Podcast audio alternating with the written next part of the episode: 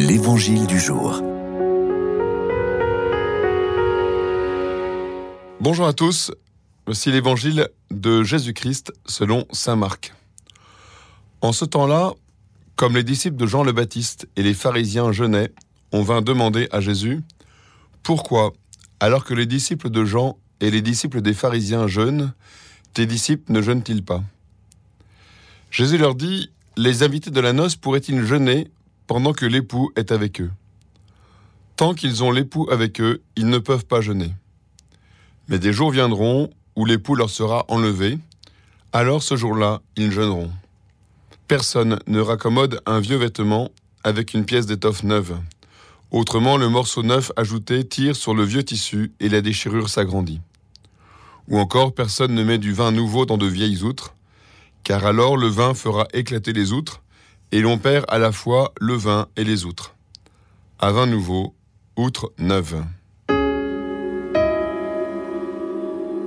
Ce jour-là, ils jeûneront. Mais pourquoi jeûneront-ils?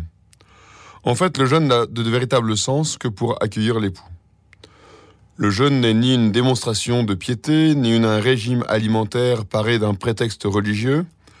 Ce n'est pas non plus une punition que l'on s'infligerait pour telle ou telle raison, ni même une privation en vue de mieux apprécier ensuite un bon festin de viande grasse. Le jeûne est uniquement là pour se préparer à attendre l'époux, pour accueillir la nouveauté du Christ dans nos vies.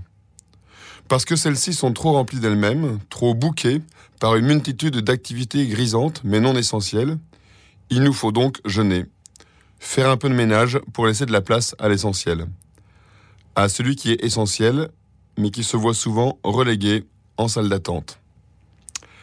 Ainsi, pour éviter de laisser le Christ patienter trop longtemps, après nos soi-disant urgences, l'exercice du jeûne doit nous donner l'occasion de lui laisser un peu de place. Ce peut donc être un jeûne alimentaire, mais aussi un jeûne de sortie, un jeûne de série ou de vidéos en tout genre, un jeûne de bavardage.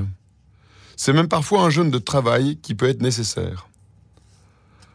Un jeûne qui laisse du temps au Christ, du temps à l'inattendu, qui laisse un espace, une pause, où nous pourrons relever la tête et voir le Christ là, devant nous, qui attend en souriant que nous daignions enfin remarquer sa présence.